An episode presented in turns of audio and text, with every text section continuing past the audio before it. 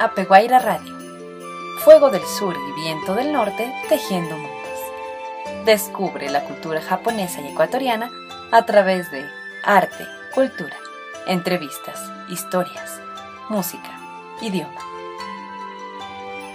En este viaje auditivo les acompaña Elizabeth Cabezas, actriz, docente y bailarina de danza tradicional japonesa. Bienvenidos y bienvenidas. Estimados y estimadas radioescuchas, en nuestro séptimo programa compartiremos en nuestra sección Abrazo de Raíces, mitos ecuatorianos. En la sección Tu Huella tenemos la segunda parte de la entrevista a Taller La Bola, grupo musical que estudian los instrumentos prehispánicos. En nuestra sección Semillas que cuentan, el mito de la Pachamama. Y nuestra sección Susurros en el viento, la belleza de nuestros idiomas.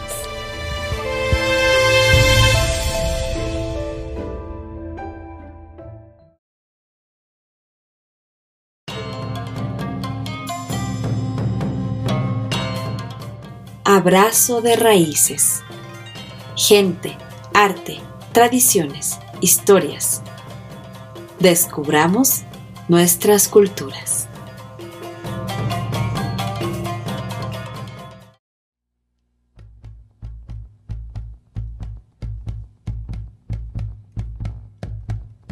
Estimados y estimadas radioescuchas.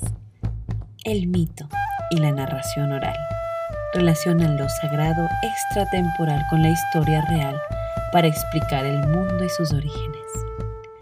Es así como cada región del Ecuador trata distintos temas. La región costa y su veneración a los ríos y a la riqueza de sus manglares llenas de seres y sucesos místicos.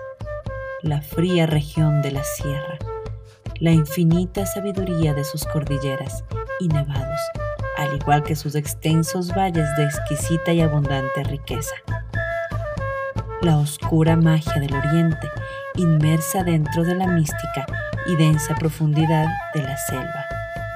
La pequeña pero asombrosa región insular, marcada por la funesta grandiosidad del fuego de sus suelos. La cultura, su conocimiento y su difusión es la base del alma de los pueblos, cuyas etnias llevan en su interior una fuerza tradicionalista de gran riqueza y sabiduría Mitos de la región costa. La ideología, los conocimientos y experiencias de su población se basan en las comunidades negras, desde sus asentamientos desde épocas prehispánicas en la provincia de Esmeraldas y el Valle del Chota. Atesoran y valoran sus experiencias de vida con las prácticas de las distintas festividades y danzas que conmemoran al son de la melodía de la marimba y de la misma manera encierran sus temores a criaturas fantásticas como el diablo, mandinga, las almas en pena y el duende. Supersticiones creadas por personas mayores quienes han dado la forma de pequeños cuentos a manera de advertencias para el comportamiento de los distintos miembros de su comunidad. La región insular basa su ideología en la irregular morfología de los suelos la actividad volcánica y la riqueza de su flora y fauna. Se puede asumir que muchos de los mitos insulares se refieren a viajes colonizadores de autoridades incásicas que fuesen pertenecientes al Tahuantinsuyo o Reino de Quito, que describen sus enigmáticos hallazgos en las tierras que denominaron como tierras de fuego. El compendio mitológico de esta región es uno de los más cortos del Ecuador, pero a pesar de ello es uno de los más fascinantes e intrigantes, lo que se debe a la diversidad geográfica de estas islas ecuatorianas. Mitos en la región sierra. El elemento básico es la cordillera de los Andes, y las distintas cumbres nevadas de sus montañas son para la región sierra la base de festividades, supersticiones y mitologías. La moral de los habitantes de la sierra está estrechamente ligada con las duras lecciones de vida, comportamiento y moralidad otorgadas por personajes creados a partir de elementos naturales, en este caso montañas. Los que se interpretan ancestralmente como dioses y entes sagrados con vida propia que comunican mensajes con un gran sentido religioso y sentimental. Mitos de la región amazónica. La región amazónica, representando sus fuentes de conocimiento y aprendizaje en escenarios selváticos, entorno donde se sumergen una gran cantidad de ideologías y experiencias varias, sobre monstruos fantásticos que han emergido de los ríos y que marcaron el camino de ciudades escondidas, como es el caso de la ciudad de oro o el dorado uno de los famosos mitos panandinos que relata antiguas creencias y ambiciones de los colonizadores españoles en tierras desconocidas. Cabe mencionar también que la influencia del territorio amazónico se extiende a los animales y a las plantas como seres de suprema importancia y misticismo tanto en la vida como en la preparación a la vida después de la muerte. Fragmento del trabajo de investigación de la ecuatoriana Beatriz Margarita Castro Gavilanes.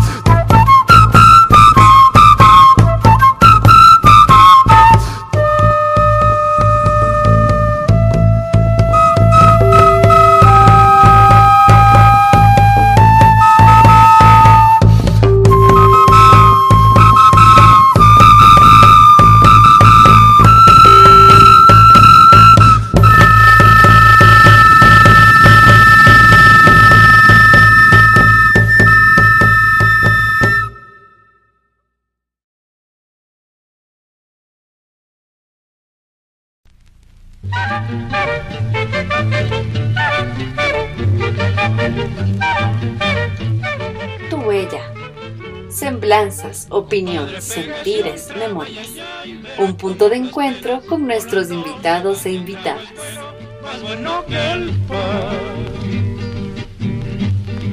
Compadre, un trago y verás cómo las penas. Continuamos con nuestra entrevista a Miguel, Nicolás y Ada Oquendo, Taller La Bola. El Taller La Bola nace en 1991 en Quito, Ecuador, fundado por el músico y restaurador Luis Oquendo Roballo.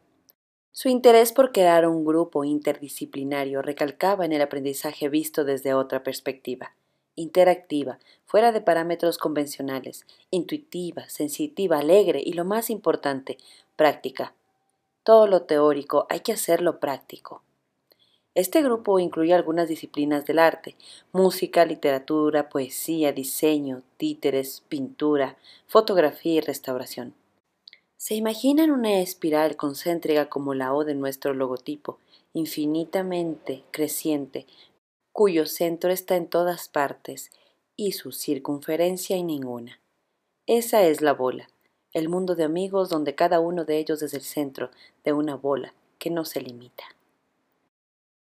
¿Tienen alguna composición o alguna canción suya eh, favorita?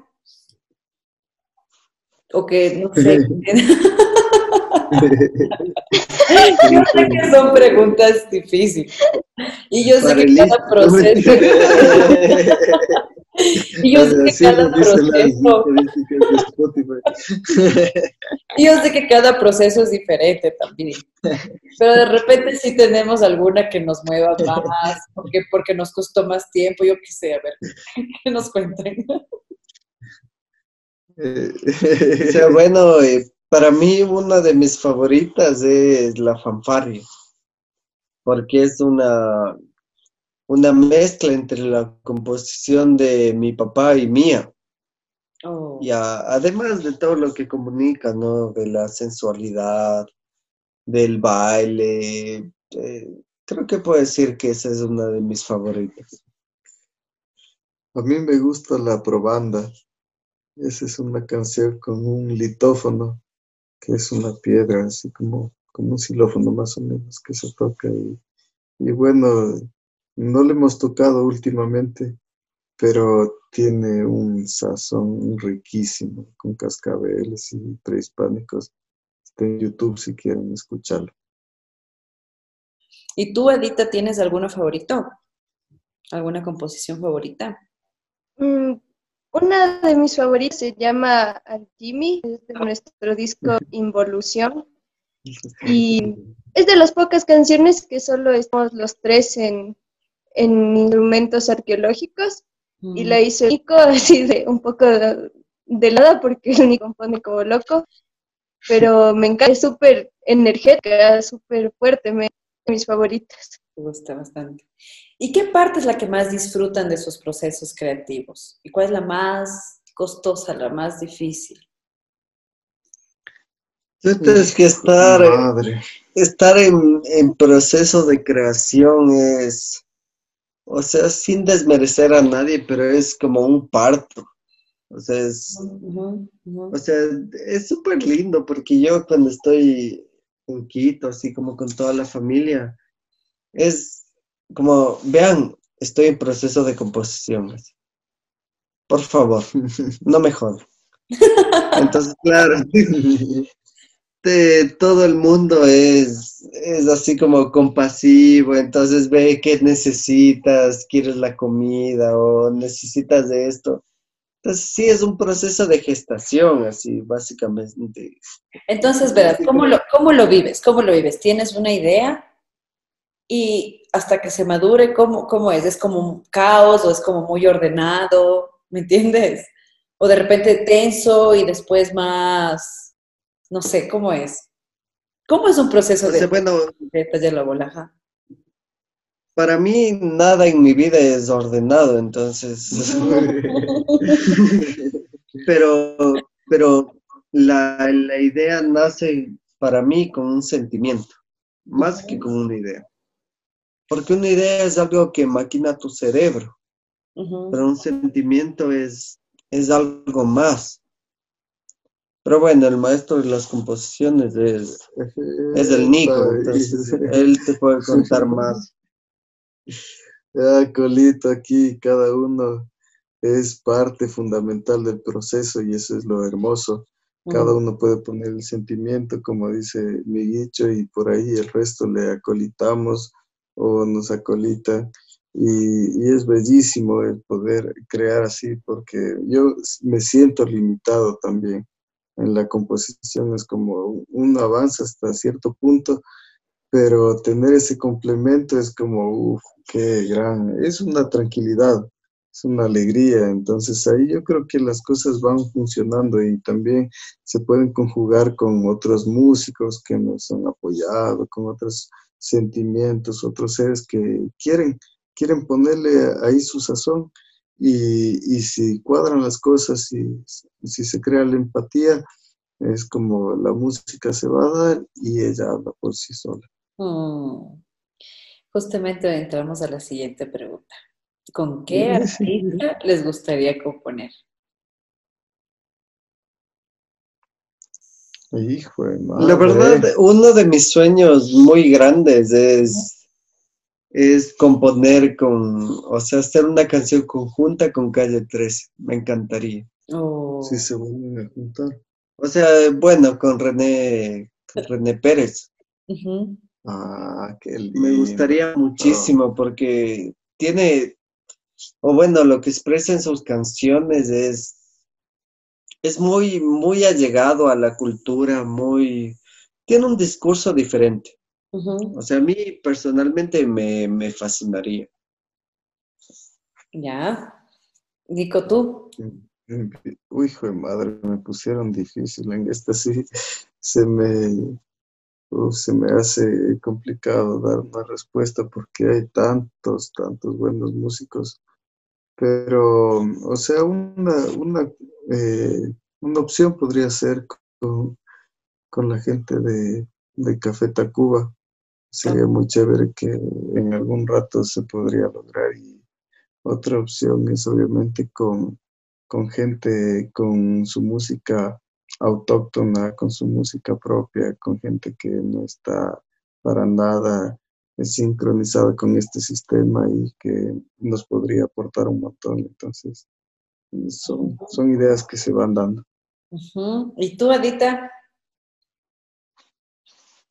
Um, se me ocurre un músico en especial en el momento, pero me encantaría hacer un disco, presentación, lo que sea, con una orquesta así, hacer arreglos orquestales a nuestros, nuestras canciones.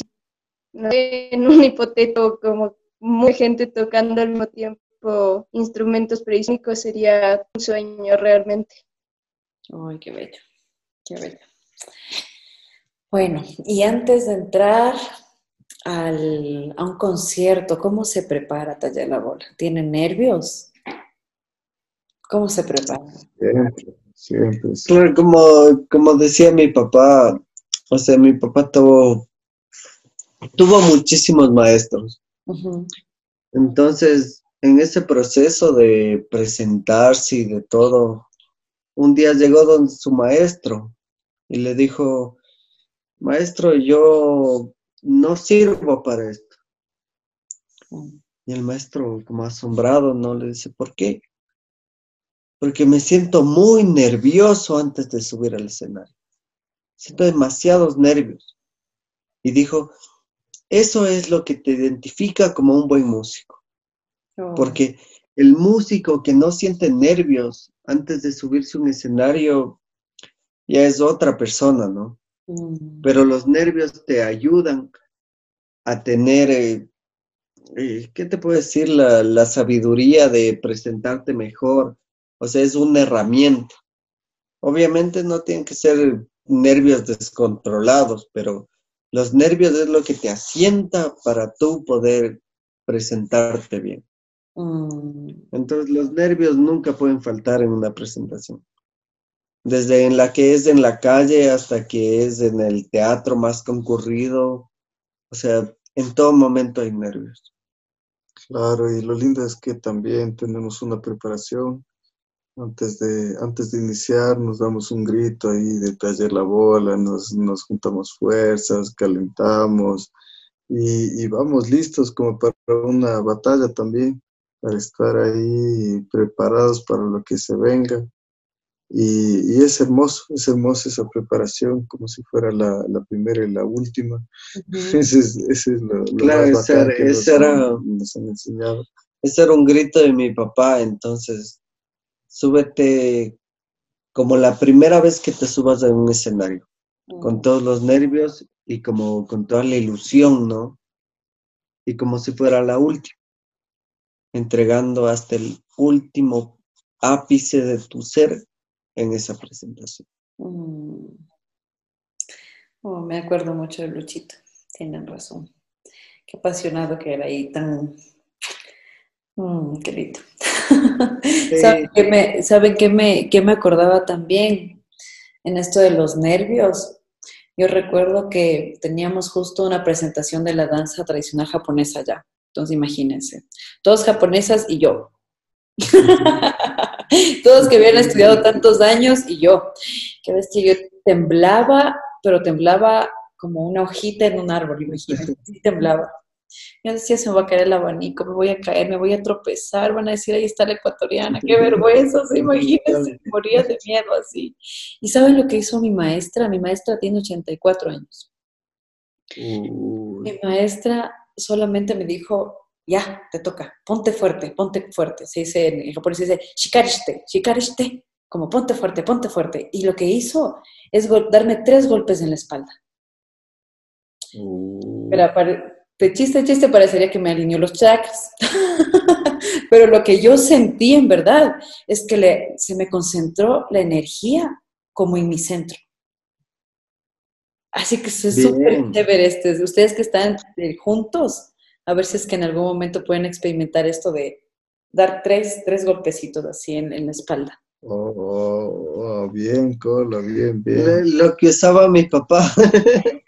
¿Qué es? Una varita, una varita, sí, una rama. Nos cogía y paz nos daba en la espalda. Con la fuerza justa para templarte y no tanta para herirte. Claro, ágil. Y mira, puede sonar lo que sea, pero cuando estás en meditación, los maestros Zen hacen eso. Con una varita te, te, o sea, te mm. concentran la energía. Sí. Hijo de puta, sí. Claro, luego, luego de hacer todo eso, mi papá comenzó a investigar y dijo, ah, ah mira, esto también hacen los maestros. Ajá. claro, como que tuvo mucho sentido la cosa, pero era una persona totalmente visceral, conectada con, el alma del mundo. Ajá, todos, los conocimientos, todos los conocimientos están ahí. Claro, claro. Eh, ¿Cómo ven a Taller La Bola en el futuro? ¿Cómo quiero o como veo? ¿Y cómo lo sueñan? ¿Cómo sueñan a Taller La Bola en un futuro? Yo con el Taller La Bola sueño Sueño presentarme en todo el mundo en realidad. O sea, simplemente que todo el mundo, que todo el mundo que tenga la cabeza totalmente abierta para percibir nuevas cosas, que esté ahí. Y nosotros no limitarnos por una cuestión de fronteras, sino llegar a donde sea y que la gente que tenga que oírnos nos oiga. Mm. Pero no limitarnos solo a un país porque esto no es una cuestión de un país, sino de un conocimiento ancestral. Como decirte que los egipcios se, se limiten entre ellos. Mm. No va. O sea, fueron un referente para todo el mundo. Entonces, ¿por qué no las culturas prehispánicas no pueden ser un referente para los demás? También tienen que serlo y nosotros no somos nadie para limitar eso y decir, solo me presento en Ecuador o solo en Sudamérica. No, eso tiene que llegar a todo el mundo. Claro, había igual una gran conexión. Todas las culturas ancestrales estaban vinculadas mucho por ejemplo, al sol Dios, al movimiento de los astros, a las pirámides, a, a mucho de la iconografía, de la paridad, estaban por ahí conectadas paralelamente, sin conectarse, como teniendo un conocimiento de la sabiduría universal. Y eso se lo puede ver tranquilamente en los testimonios, o sea, que, que nos llegan hasta la actualidad. Claro, en todas las artes, ¿no? El animismo. Totalmente, totalmente. Claro. ¿Y tú, Adita? perdón, perdón, perdón, te, te, acabo de cortar, Nico. Dinos. No, sí, sí, por ahí mismo iba, iba la idea. Que gente que, que, ha podido trascender en el tiempo, y eso es lo hermoso de, todas estas culturas, que lo tenían claro, o sea, no, no, hay ahí algunos eslabones perdidos, claro, se entiende, ¿no? Pero sabemos que estas culturas estaban ahí con esa intención de trascender y, y, lo hicieron, a fin de cuentas. Eso es lo que pretendemos en este momento, que siga. Estamos en 2020 y continúa. Mm. Y tú, Adita, cuéntanos, ¿cómo miras a, a Taller La Bola en el futuro? De igual manera. Bueno, ya, ya mis años dijeron casi todo, pero creo que los tenemos una, una mirada bastante parecida. Entonces, igual que ellos, deseo, deseo viajar mucho con, con estos instrumentos con la música y con toda esta sabiduría para compartirlo, más allá de yo disfrutar, que obviamente lo voy a hacer inmenso, es, son ellos, por el final el taller laboral no es arqueológico, sin la sabiduría de estas culturas ancestrales para expandirse por el mundo y tomarlas en cuenta para orientar nuestra realidad como, latinoamericanos americanos como personas en general. Mm. ¿Y cómo perciben esa experiencia que tiene el público con el, un primer contacto con un concierto de ustedes? Cuando salen del concierto, ¿cómo sale la gente después de vivir esta experiencia? Eh, de todo, de todo tenemos aquí. Hay gente que le agrada mucho y otros que dicen, no, por ahí no, no va mi, mi flow, pero lo lindo es que es la, honestidad de cada uno y que nos merecemos ese también, ese derecho de definir lo que nos gusta, pero en general las personas sí se ven conectadas y en lo que hemos podido viajar, en lo que hemos podido conocer a personas de diferentes localidades, de diferentes eh, formas de vida, eh, hemos tenido una apertura muy grande y eso es hermoso, lo que se busca despertar el ADN sonoro, que ya es el eslogan del taller. Eh, la gente sí se ve, sí se ve relacionada y se le despierta algo.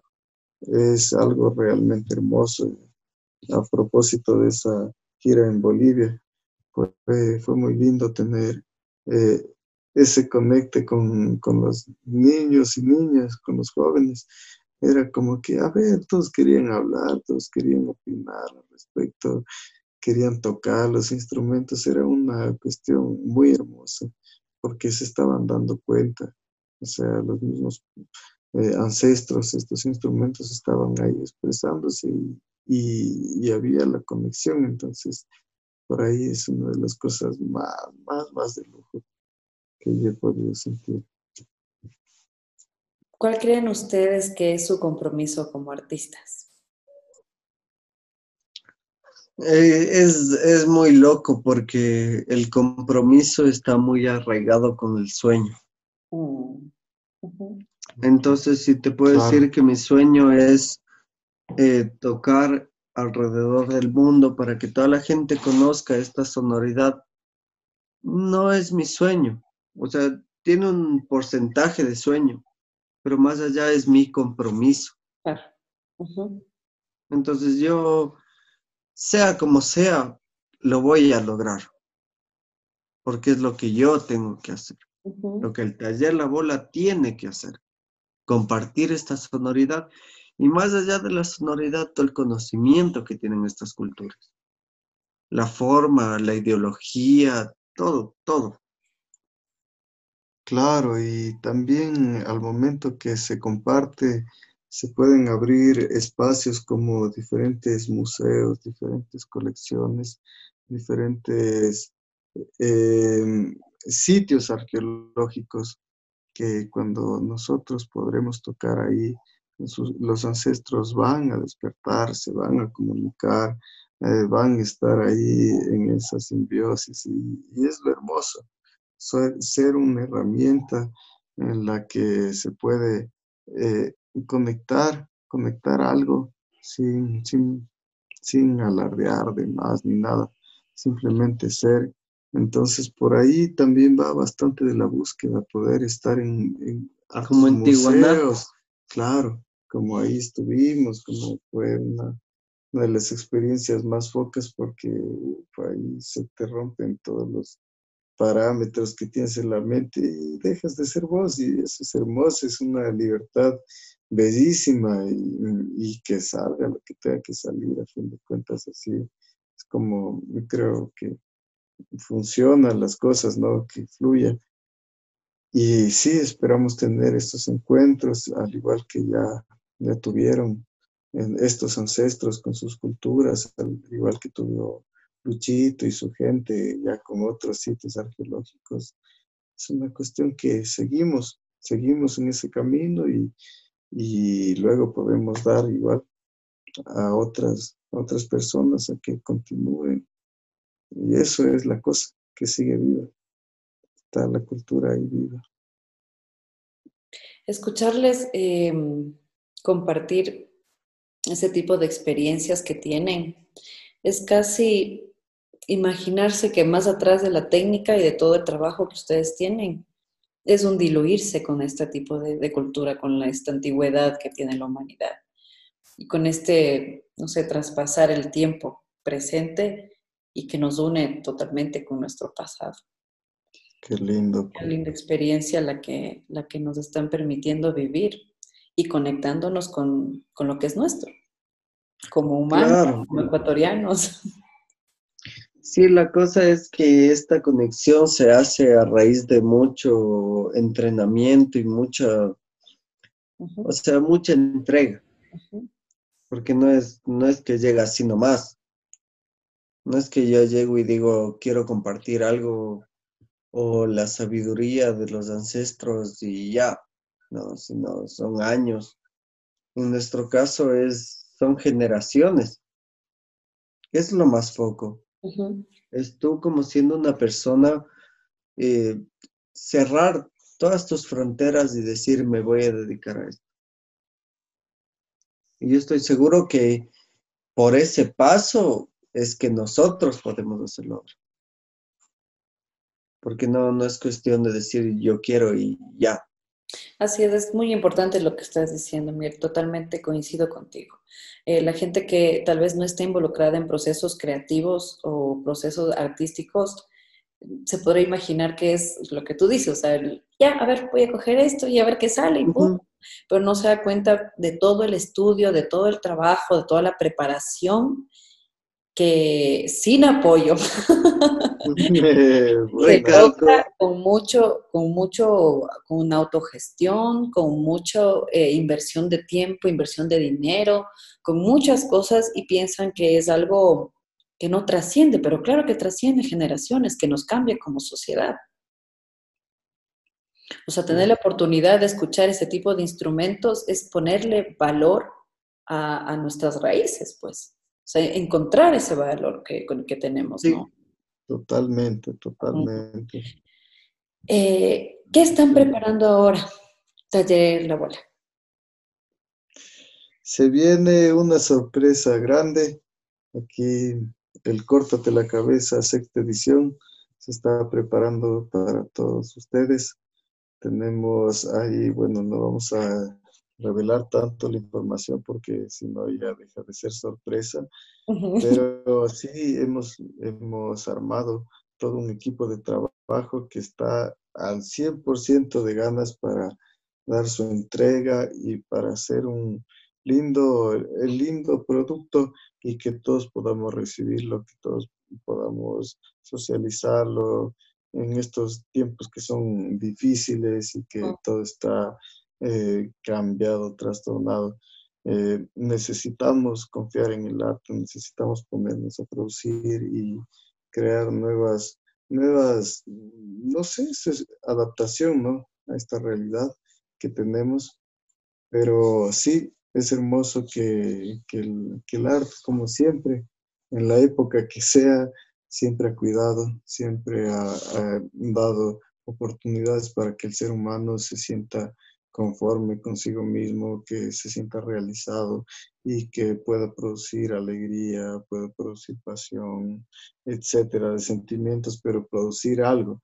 Y, y por ahí va una de las tareas que tenemos aquí y se viene el córtate la cabeza seis. Yo, yo voy a decir como... Eh, perdón. ¿Cómo? Va a ser por Zoom el evento. O sí, bueno. ¿no? Sí, iniciando como el Córtate la cabeza es un evento anual que se inició como en memoria de todo el trabajo que hizo nuestro padre. Entonces es como un, un deber y un gozo muy lindo hacerlo cada año. Mm. Sin embargo, este año estaba complicado. Claro. Pero salió todas las, todos los recursos y todas las cosas salió perfectas para que lo hagamos este año. Y algo que quería recalcar es que en, esta, en este tiempo de pandemia es súper fuerte, ¿no? Mm. Porque ha habido los consumos a los, a los artículos de primera necesidad, que son comida, qué sé yo, o sea, múltiples cosas. Salud. Pero sin embargo, ajá, pero sin embargo se deja el arte como un artículo que no es de primera necesidad. Mm. Pero te das cuenta que sí lo es. Porque tú, más que nadie, en esta época, te das cuenta lo que es vivir en cuatro paredes. En no poder salir. Y que la comida sí, obviamente, es necesaria que muchas cosas son necesarias, que la salud es totalmente fundamental, pero no es que la música y que el arte viene a ser un artículo de sexta necesidad, sino que viene a ser de segunda. Porque si no te nutres de una manera apropiada tu alma por medios artísticos, estás en la lona puedes volver loco, lo que tú quieras, pero en realidad es necesario. Así es. no, no es una cuestión de unos locos que tocan y quieren compartir, no. Es un desfogue del alma, porque todos hemos, todos hemos sentido esa ansiedad, ese no saber dónde tú estás, no sentirte cómodo con el que tú eres. O sea, y ese es el fin del arte el desfogue y la liberación y el resultado de todas esas preguntas. Esa es la cosa. Y que lo hacemos muy inconscientemente, ¿no? Porque, como tú dices, en este tiempo que estamos encerrados, todo el mundo está viendo series. ¿Y qué son las series? O sea, ¿de qué están compuestos, no? De escritores, de actores, de músicos que la gente los necesita, sí, pero que si que tuvieran esa conciencia, tuviéramos esa conciencia de que se necesita, podríamos elegir mejor para nuestras familias, para nuestros, para nuestros hijos. Y lo que tú dices es tan importante porque todos los problemas sociales que tenemos y que en esta pandemia, eh, por este caso tan fuerte, eh, explotan como violencia intrafamiliar, por ejemplo, eh, justamente el arte lo que trata de hacer es respaldar para que la gente se humanice más, haya más empatía, sea más consciente, como, como bien estamos diciendo. Entonces, mientras más tengamos presente que el arte es necesario, vamos a poder avanzar como sociedad. Solamente con el granito de empatía que podemos lograr, ya lo demás es solamente seguir avanzando con todo lo que el arte sí. sí, sí, totalmente. Es eso, es exactamente eso. Bueno, Adita, ¿tienes algo más que decirnos? Justo al, final estaba pasando algo con tu, con tu micrófono. ¿Algún mensaje, algún saludo, algún, ¿Alguna última cosita que quieras compartir?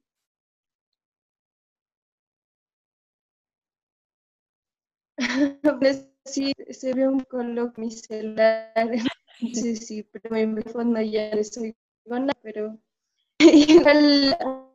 mucho color por este espacio, por las lindas montas. Y que todos sigamos adelante, que de ley se esta situación. Todas las, las dificultades que tenemos y vimos todos los días siempre aunque sean a veces bajadas, son luego nuevas oportunidades e ir creciendo. Y gracias por todo. Y el taller siempre está presto para lo que se necesite.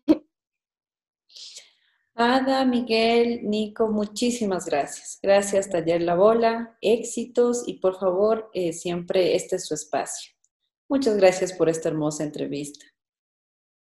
Un abrazo. Claro que sí. Muchas gracias a ustedes y estamos contando con su presencia en este Córtate la Cabeza que vamos justo lo que decíamos a rebasar fronteras. Oh, mira tú. Ahora tenemos el Internet, ¿no? Que sea para algo productivo. Así es. Para algo más allá de, de la superficialidad, ¿no? de ganar más like en tu Facebook. O sea, o en tu Instagram o en lo que tú quieras, pero vamos a llevar esta herramienta que nos ha llegado a algo más. Así que los esperamos. Claro, seguimos resistiendo ahí, todo el mundo, todo el mundo artístico. Así que muchísimas gracias por ser parte de todo este sueño, por siempre apoyarnos, Colito. Súper linda la, entrevista, bellísimo ahí toda la gente que apoya, les llevamos en el corazón y que sigan creciendo nuevas oportunidades y que se sigan abriendo los caminos en todos los sentidos eh, para, para el bien, para el bienestar de todos y todas. Una bellísima entrevista. Muchas gracias, Tadela La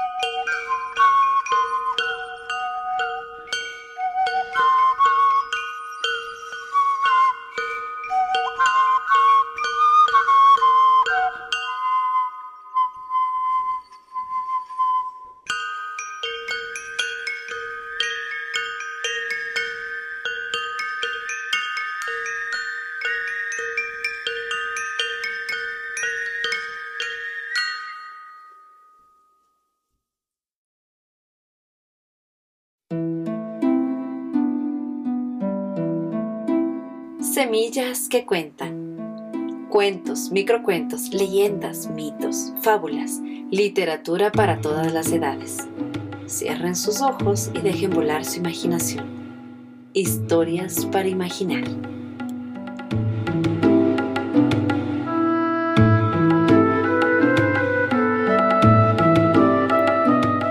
La Pachamama la madre naturaleza que dio origen a todos los seres vivos. En un principio, en el Ñaupapacha, no existía nada más que el vacío. Ninguna criatura respiraba en el mundo. Solamente latían los corazones de las deidades primigenias. Atzil Yaya, considerado el gran espíritu vital, universal, masculino, y Sami Mama, que era el gran espíritu vital universal femenino. Un día, Atzil Yaya dijo a Sami Mama que era necesario unirse con ella. De esta forma la pareja divina se unió como marido y mujer, quedando Sami Mama embarazada al poco tiempo. A partir del embarazo de Sami Mama nacieron los Aya, considerados espíritus vitales. También los duendes, criaturas diminutas que gobiernan el oro, la plata, los minerales y viven en las entrañas de la tierra. Nació Pachamama, la deidad conocida como Madre del Mundo, Madre Naturaleza o Madre Universal. Se dice que mientras nacía Pachamama, el dios viril Atzilyaya hizo sonar con fuerza su churu, un caracol gigante, y enseguida hizo su aparición al amanecer. De manera inmediata, como solo sucede con los portentos, Pachamama creció hasta convertirse en mujer. Apenas se desarrolló Pachamama, su vientre empezó a abultarse, pues según refieren los mitos, ella nació embarazada. Cuando llegó el tiempo de que Pachamama diera luz, de su vientre brotó el agua y el cielo. Este se llenó de rayos y truenos, porque nacían el sol, la luna y las estrellas. Todo surgió del vientre de Pachamama, las piedras, la tierra y el fuego, las plantas, los animales y los verdes montes, el poderoso huracán, el arco iris y el viento. También el hombre, la mujer y todo lo que habita en la tierra. El milagro de la vida se debe a que todo cuanto Pachamama había dado a luz estaba vivo.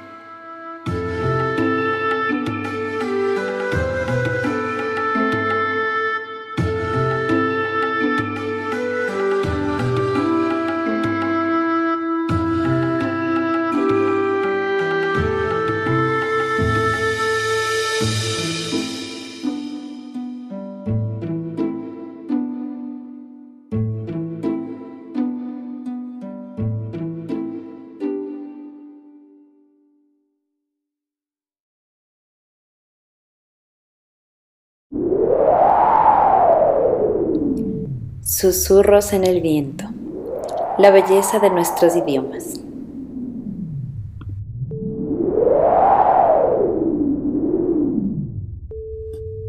Ichigo Ichie. Solo una vez en la vida. Este es un dicho japonés muy hermoso que nos invita a reflexionar, a dar lo mejor de nosotros en cada momento pues es irrepetible. Es una de las expresiones que se encuentran en el momento de la ceremonia del té, el dar lo mejor de ti a los demás.